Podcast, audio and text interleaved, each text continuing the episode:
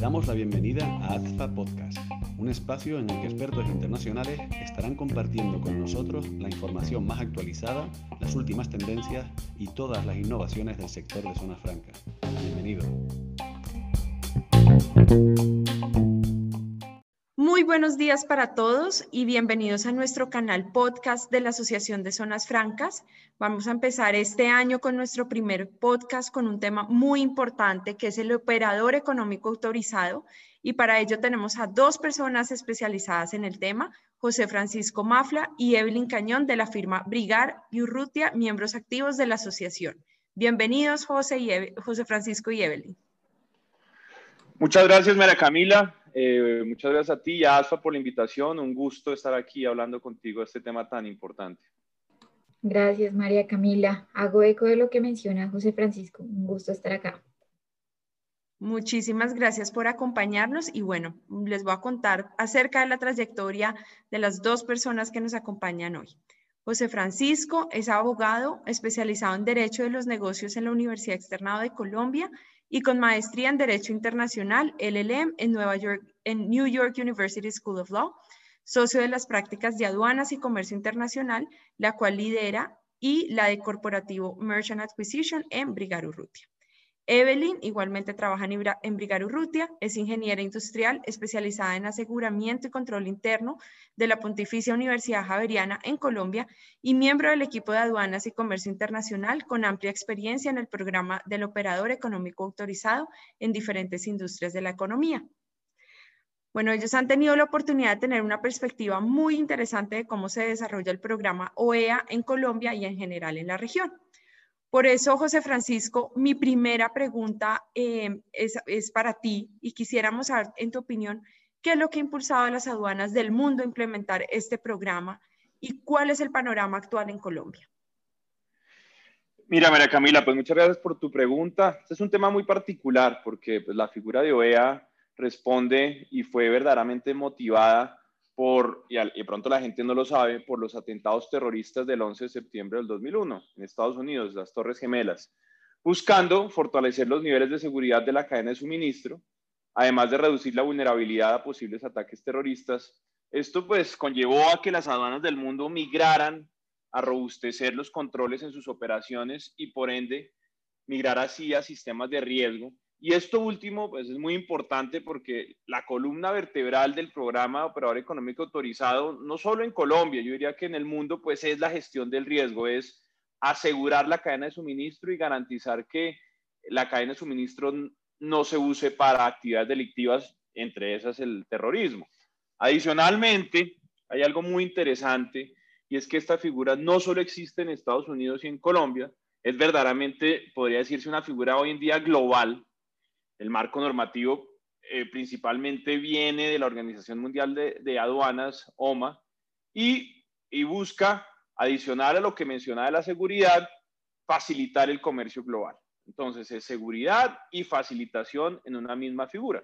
Entonces, vemos países como China, Corea, los miembros de la Unión Europea y, por supuesto, países de nuestra región, por mencionar algunos, Brasil, Ecuador, Perú, entre otros, no en el proceso de desarrollo del programa, sino ya verdaderamente en implementación eh, de la mano con el sector privado. Si uno mira desde el punto de vista de Colombia, que digamos es lo que nosotros más conocemos debido a nuestra experiencia, el panorama es que el programa inició en 2008 y hoy tenemos ya 334 empresas autorizadas y más de 300 solicitudes en curso. Dato yo diría, bastante diciente sobre la manera en que el sector privado ha acogido el programa y lo ha conectado, se puede decir, o implementado en sus operaciones de comercio exterior de la mano con la autoridad aduanera para lograr ese objetivo de seguridad con facilitación. Perfecto, eh, José Francisco. Y tal como lo mencionas, esto es un programa global que además em, favorece y retroalimenta las relaciones entre el sector público y privado. Y entendemos que cada aduana ha estructurado los requisitos según su contexto. En ese sentido, Evelyn, em, ¿cómo entender la relación entre un OEA en Colombia con un OEA de otro país? ¿Cuál es esta relación que existe entre las administraciones aduaneras? Mm, claro que sí, Camila. La pregunta que haces es, es bastante interesante y, además eh, es la manera en que podemos interconectar el programa a nivel global. Cuando se pensó el OEA, hubo un factor clave y fue establecer estándares internacionales que faciliten la gestión integrada de las operaciones de la cadena de suministro internacional, indistinto del país. ¿Esto qué quiere decir? Que todos los OEAs van encaminados a lo que mencionaba José Francisco, a agilizar y facilitar el comercio eh, legítimo. Esto mediante toda la gestión de riesgos. Pero adicionalmente es que a través del marco SAFE se dieron las directrices y lineamientos para que las empresas implementaran, pues este, las aduanas en conjunto con las empresas implementaran el programa del operador económico autorizado. Y de cierto modo se ve una alineación y un estándar de este modelo. que, que lleva esto que ha generado esta estandarización, por así decirlo? Que se generen acuerdos de reconocimiento mutuo y para el público estos acuerdos de, reconocimiento mutuo los han desarrollado cada una de las administraciones de aduaneras de cada uno de los países con el fin de homologar de cierta forma estos programas en los diferentes, en los diferentes países. ¿Qué pasa? Que estos, por medio de estos acuerdos de reconocimiento mutuo, se logra que se reconozca uno EA, por ejemplo, acá en Colombia, en Ecuador, y adicionalmente por medio de los sistemas administrativos que tienen cada una de las administraciones, eh, se le dé agilización a sus operaciones de comercio exterior, se reduzcan los controles físicos, documentales y se dé prioridad. Todo lo anterior pues va a redundar en la agilización de las operaciones de comercio exterior y tenemos actualmente para, para el caso colombiano y por mencionarlo, se firmó recientemente eh, un acuerdo de reconocimiento mutuo con los miembros de la comunidad andina. Adicionalmente con Costa Rica también se firmó. La Alianza del Pacífico también firmó acuerdo y esto en conclusión nos lleva a hablar que aproximadamente siete países de la región ya están trabajando en facilitar el comercio exterior y el comercio global y llevar a que el operador económico autorizado pues rompa estas fronteras y efectivamente se traduzca en beneficios exteriores. Perfecto. Bueno, y, hablando concretamente del programa OEA en Colombia, eh, José Francisco eh, ahorita nos comentó eh, que ya em, pues pasamos de dos o tres empresas piloto y ahorita ya tenemos más de 300 autorizadas. ¿Cómo ha sido el proceso para que las compañías migren al programa? Supongo que esto es un gran reto, pues convencer a las empresas a que, a que se califiquen como operadores económicos autorizados. ¿Qué, en, beneficios, cómo, se ha logrado que estas empresas migren hacia hacia el OEA? María Camila, eh, cuando, como te lo comentaba José Francisco, hay dos puntos relevantes para el caso colombiano. Pasamos eh, en el 2008, cuando se empezó a hablar del piloto del programa OEA, de dos o tres empresas que iniciaron en este proceso y ahorita pues ya tenemos más de 300 autorizadas. Y esto se dio a raíz de puntualmente en Colombia porque existen dos, dos usuarios aduaneros que son los UAP y los ALTEX, los usuarios aduaneros permanentes y los altamente exportador. Con la llegada del OEA a Colombia, estos OEA pues se, se destinaron a desaparecer porque la, la DIAN eh, estableció que no podían coexistir estas dos figuras. A raíz de, de este movimiento y de esta situación que se da, pues las compañías y los importadores y exportadores empezaron a migrar desde hace tres o cuatro años a la figura del operador económico autorizado, pero todo motivado por los beneficios. ¿Y qué pasó? Que eh, los importadores y exportadores tenían tres beneficios principales que, digamos, llamaban la atención y este era el tema del pago consolidado de tributos aduaneros, la reducción de inspecciones físicas y documentales, el tema de no constituir garantías para el cumplimiento de obligaciones aduaneras, todo esto se traducía en costos y al ver que estos beneficios migraron a la OEA, pues empezaron este camino de autorización.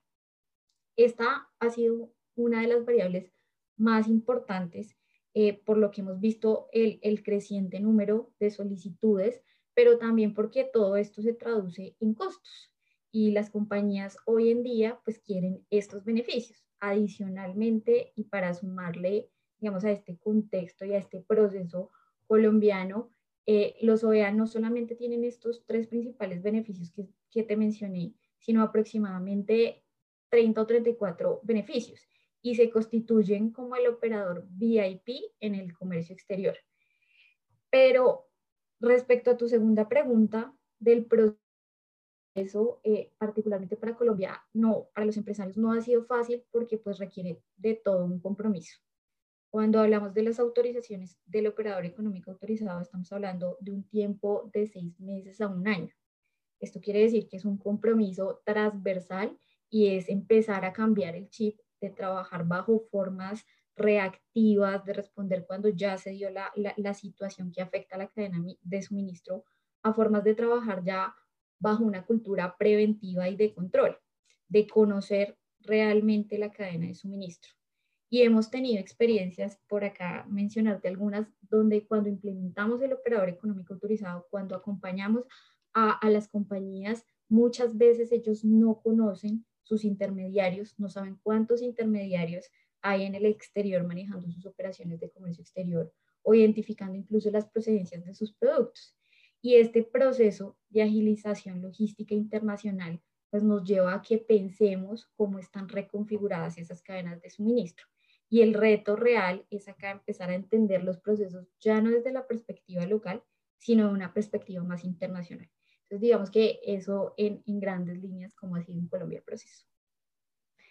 Evelyn, quisiera pasar a un tema que para la audiencia es fundamental debido a que Colombia ha avanzado progresivamente en el OEA y es precisamente conversar sobre los usuarios que se pueden autorizar. Inicialmente eran importadores y exportadores, pero recientemente se integran nuevos usuarios. ¿Cuáles son?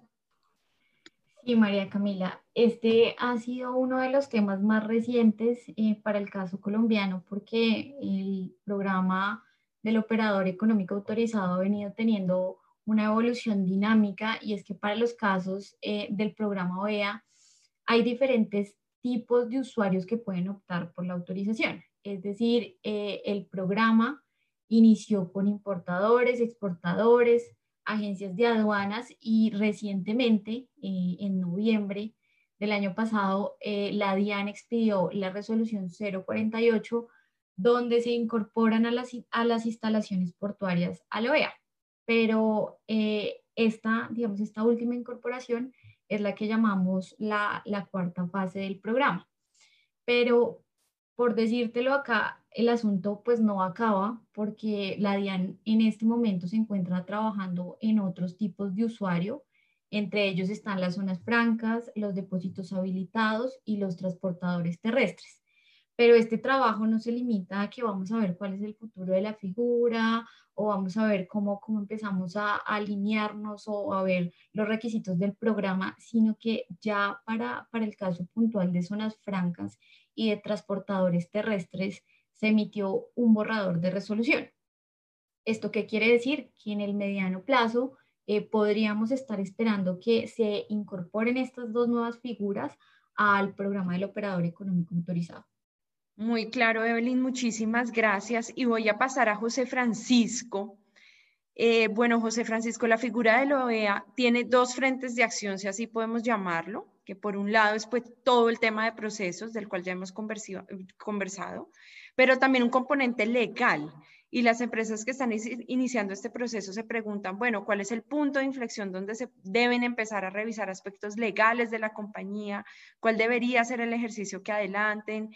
En tu opinión, que al igual que Evelyn, pues nos ha asesorado múltiples compañías y evidenciando múltiples vicisitudes, ¿qué consejo tienes para ellas?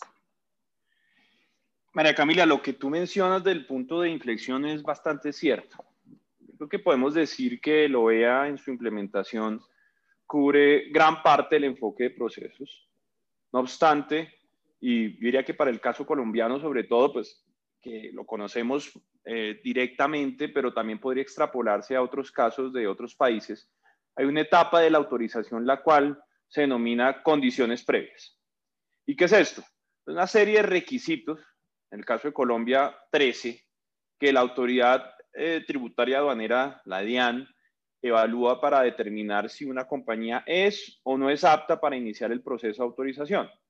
Uno de los principales componentes y el que en muchos casos genera grandes inconvenientes tiene que ver con la revisión de la trayectoria de la compañía durante, digamos, los años anteriores en materia tributaria, aduanera y cambiaria, que son, digamos, las obligaciones que vigila la DIAN y tiene toda esa información en cuanto a sanciones, investigaciones, requerimientos eh, de información, eh, todo este, digamos, tipo de, de investigaciones que la, que la autoridad eh, puede iniciar a los contribuyentes y a partir de esta información construye su historial eh, respecto a los últimos, en el caso colombiano, se toman tres años. Y lo que suele suceder es que muchas veces las compañías no realizan este ejercicio a profundidad y desconocen el estado de los procesos o no saben, digamos, no lo han mirado, eh, no, no tienen todo ese, digamos, ese inventario de las posibles comunicaciones o interacciones que han tenido con la DIAN y no ven cómo puede afectar esto la presentación de la solicitud. Entonces hemos evidenciado casos donde la DIAN rechaza la solicitud para iniciar el trámite y casi siempre es a raíz del desconocimiento de esta información y el indebido manejo, digamos, de estas situaciones. Entonces, al respecto, las empresas deben saber que hoy en día tanto la DIAN y en general yo diría las autoridades encargadas de autorizar eh, a las empresas como operador económico autorizado en sus respectivos países han actualizado y se encuentran así en su totalidad migrando hacia un enfoque de gestión del riesgo. En el caso colombiano, la DIAN ha construido un sistema eh, de gestión de riesgo, digamos, un gran sistema, incluyendo Big Data y una serie de información, eh, digamos, de, mucha profundidad, pero lo ha construido hasta ahora y se mantiene de forma confidencial y con carácter reservado, donde se le asigna a los diferentes usuarios un nivel de riesgo. Es decir, las compañías, eh, de acuerdo con este, llamémoslo, trayectoria eh, de, su cumplimiento de obligaciones aduaneras, tributarias y cambiarias, se les da una calificación de riesgo, que se puede decir que es ya sea alto, medio o bajo, y, gran parte de ese perfil pues se construye a través de, este historial que les decía, y es por eso que es muy importante, antes de iniciar la implementación de OEA, saber dónde están parados en este tema.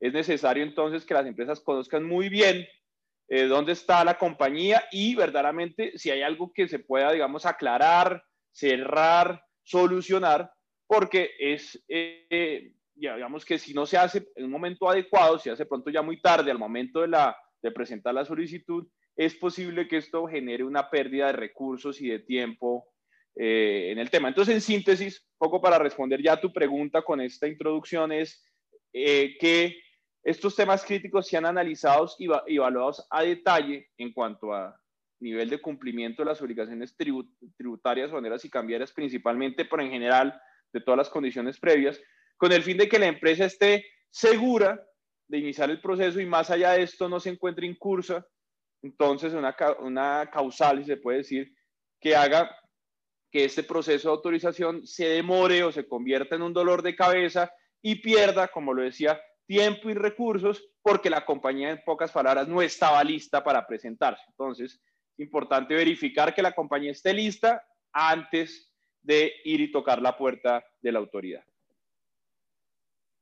José Francisco, muchísimas gracias por ese consejo y para toda nuestra audiencia tener en cuenta estos aspectos que José Francisco y Evelyn nos han mencionado, estar preparados, informarse. Eh, para eso, pues está precisamente Brigar Urrutia para asesorarlos, para comentarles cuál es el camino y no perder tiempo ni, ni recursos, como lo mencionaba José Francisco. Ahora, em, Evelyn, quiero pasar a ti y aterrizar el tema del programa OEA en zonas francas. Eh, uno de los principales frentes de acción y retos es fomentar el comercio exterior, exterior, pero también el logro de la competitividad mediante la implementación de mejores prácticas, como pues es esta. Y el enfoque actual es volverse un parque industrial que a través de su infraestructura promueva el encadenamiento productivo tanto a nivel nacional como global. En ese sentido, la pregunta es cómo la figura del operador económico autorizado puede apalancar estos objetivos en las zonas francas. Muy buena pregunta, María Camila. Eh, sí, estamos hablando de OEA y digamos que vamos de un contexto global ahora ya aterrizarlo a las zonas francas. Y para empezar, eh, efectivamente implementar todas estas buenas prácticas y este enfoque OEA, eh, pues va a garantizar que yo trate mis riesgos, va a ser un plus para la compañía porque van a ir un paso adelante si se les materializa cualquier tipo de situación, van a tener una hoja de ruta eh, en materia de cómo tratar los riesgos financieros, legales, operativos, reputacionales, y esto pues es un plus. Pero si nos vamos a, a la otra cara de la moneda, el papel de las zonas francas es clave, es muy clave para lograr que las operaciones de comercio exterior se desarrollen correctamente. ¿Y por qué te lo digo? Porque las, las zonas francas tienen un control que ejercen a, a, los usuarios que están y que están operando y están desarrollando operaciones aduaneras. Y si lo vemos eh, y si lo ponemos en el contexto de todo lo que te hemos mencionado, que importadores, exportadores, agencias de aduanas, transportadores terrestres, puertos van a poder realizar toda esta gestión. Vamos a ver que todos van a ejercer controles en los diferentes tramos críticos de la cadena de suministro. Entonces, si todos trabajan de, de forma alineada, eh, de, realizan esfuerzos mancomunados, pues se va a dinamizar la logística internacional, pero también se va a combatir la criminalidad. Eh, y esto, pues, en que se traduce en beneficios eh, para la economía de cada uno de los países. Y hablándolo a nivel, a nivel macro y no solo Colombia, ejercer todos estos controles, pues sí tiene unas repercusiones muy positivas eh, en el comercio exterior. Pero por otro lado, de esos objetivos que tú mencionabas, y es porque, porque las zonas francas eh, pueden tener también un atractivo, cómo, cómo podemos lograr esos objetivos de encadenamiento de la cadena de suministro, pues vale la pena mencionar que hoy por hoy el OEA se volvió un factor clave de competitividad. Y lo vemos hoy en Colombia. Eh, eh, la razón y el motivo general es que importadores, exportadores, agencias de aduana, que son las calidades que en este momento, eh, pues incluso con instalaciones portuarias que está iniciando el proceso, pero estas tres figuras están llamando a, aquellos que se están uniendo al programa, a sus pares OEA, a decirles, oigan, eh, sabemos que estos estándares son estándares bastante altos que intervienen las autoridades de control y que se implementan buenas prácticas, entonces el llamado es que queremos trabajar con pares OEAS. Eh, este es un factor bastante importante eh, para las zonas francas y que ponemos a su consideración porque también va a generar cierto, cierta, cierta atracción por parte de las compañías que quieran trabajar y que quieran incursionar en estos parques industriales. Mil gracias, Evelyn. Y has mencionado un tema muy importante y es que el sello EA se vuelve un sello de garantía para las aduanas trabajar con esas zonas francas. Eh, yo les quiero contar que el programa OEA para zonas francas ya está implementado en Guatemala, Costa Rica, Uruguay, República Dominicana y ahora Colombia. Y está en el proceso eh, Honduras y Curazao. Entonces, realmente invitar a todas las zonas francas a que se certifiquen OEA, porque como lo mencionaba Evelyn, es, un factor clave de competitividad, hace parte del marco que nosotros hemos denominado Zonas Francas 4.0 y que toda esa trazabilidad en el comercio exterior pues sea completamente transparente eh, y que dé pues unos estándares eh, de seguridad y buenas prácticas muy altas. Entonces, de verdad, todas las zonas francas que nos escuchan, si están en estos países, los invitamos a que se certifiquen OEA eh, y a los otros países a que e, el llamado a la acción de hablar con sus aduanas para que puedan ser implementadas las zonas francas dentro del marco OEA.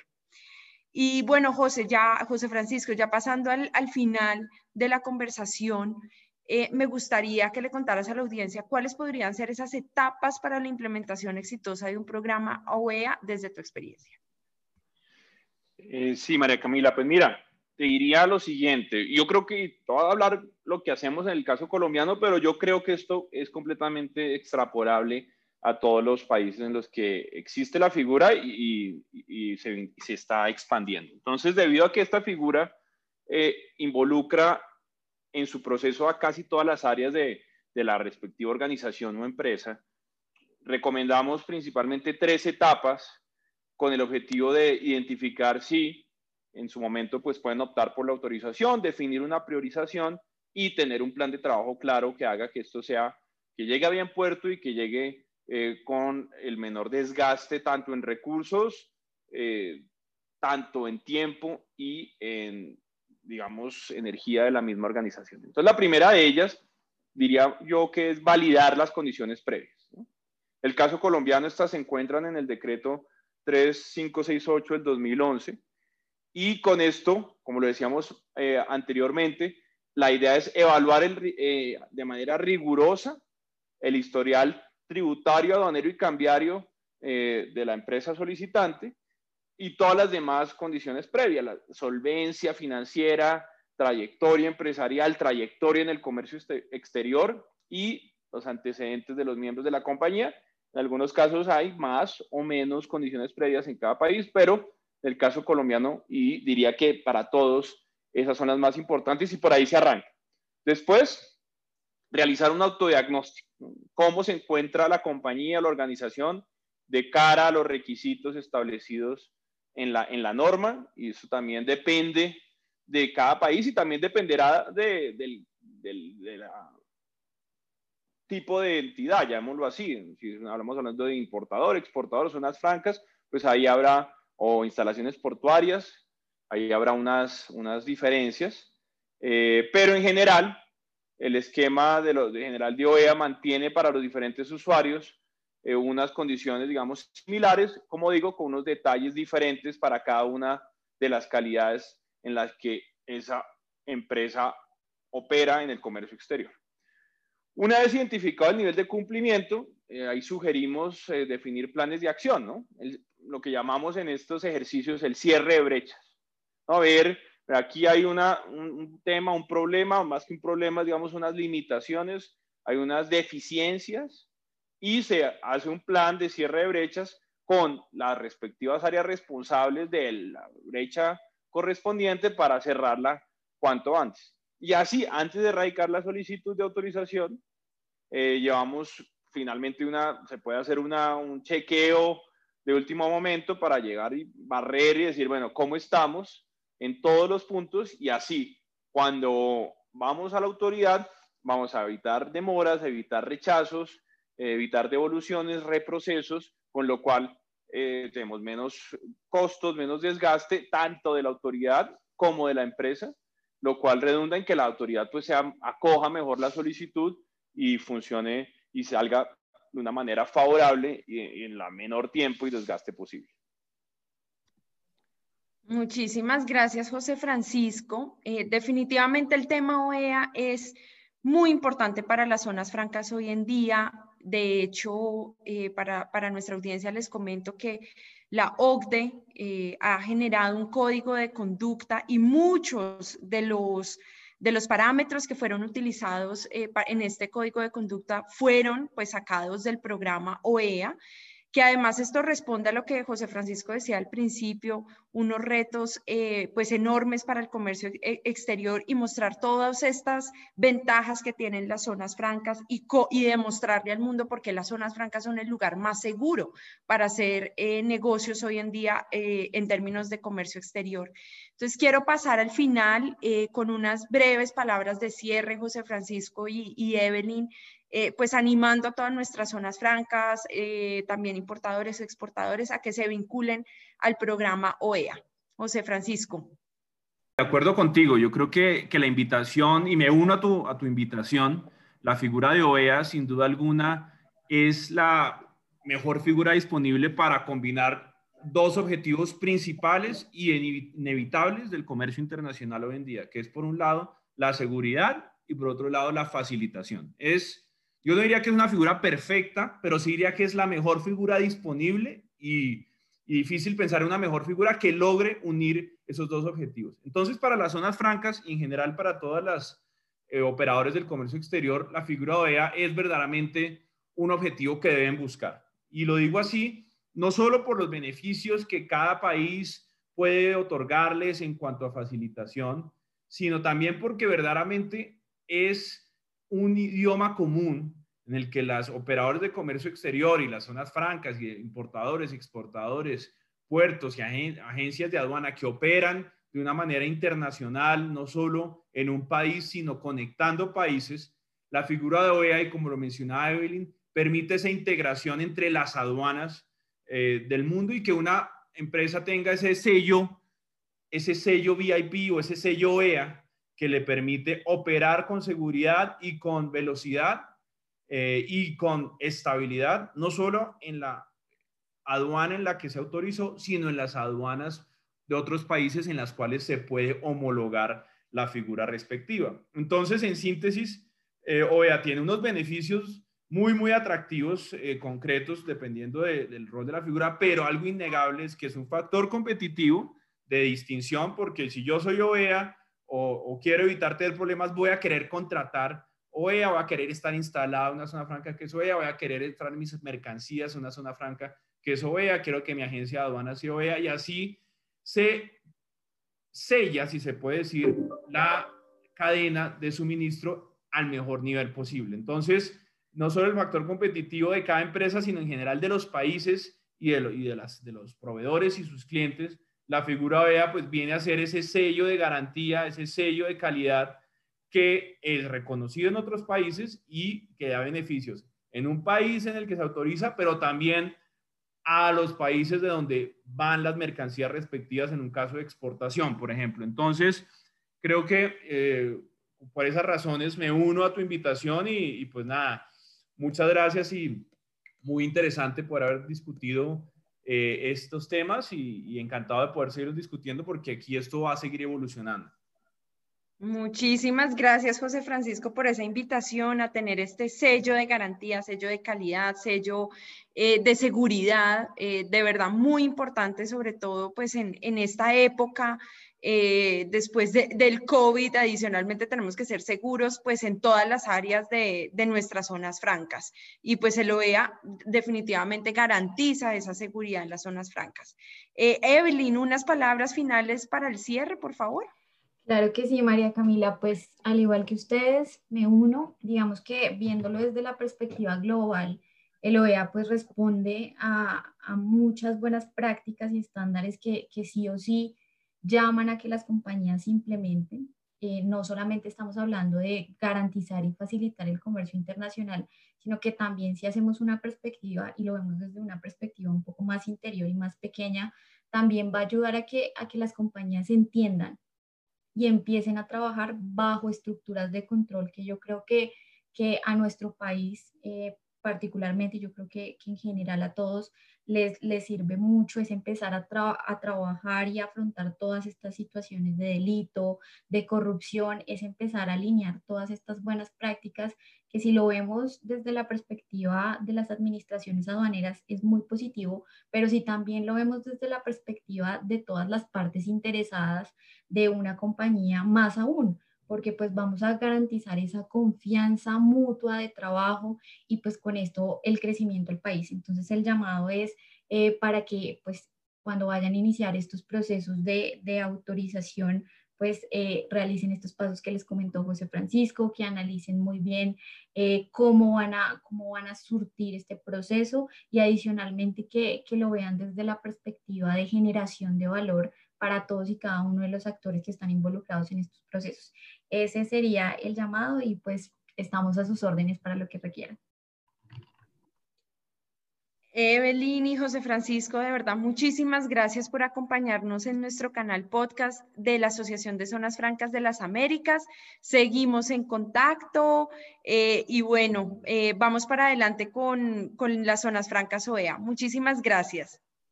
a ti por la invitación y a ASFA y bueno, nos seguimos viendo en este y ojalá muy pronto presencialmente en los demás eventos ASFA.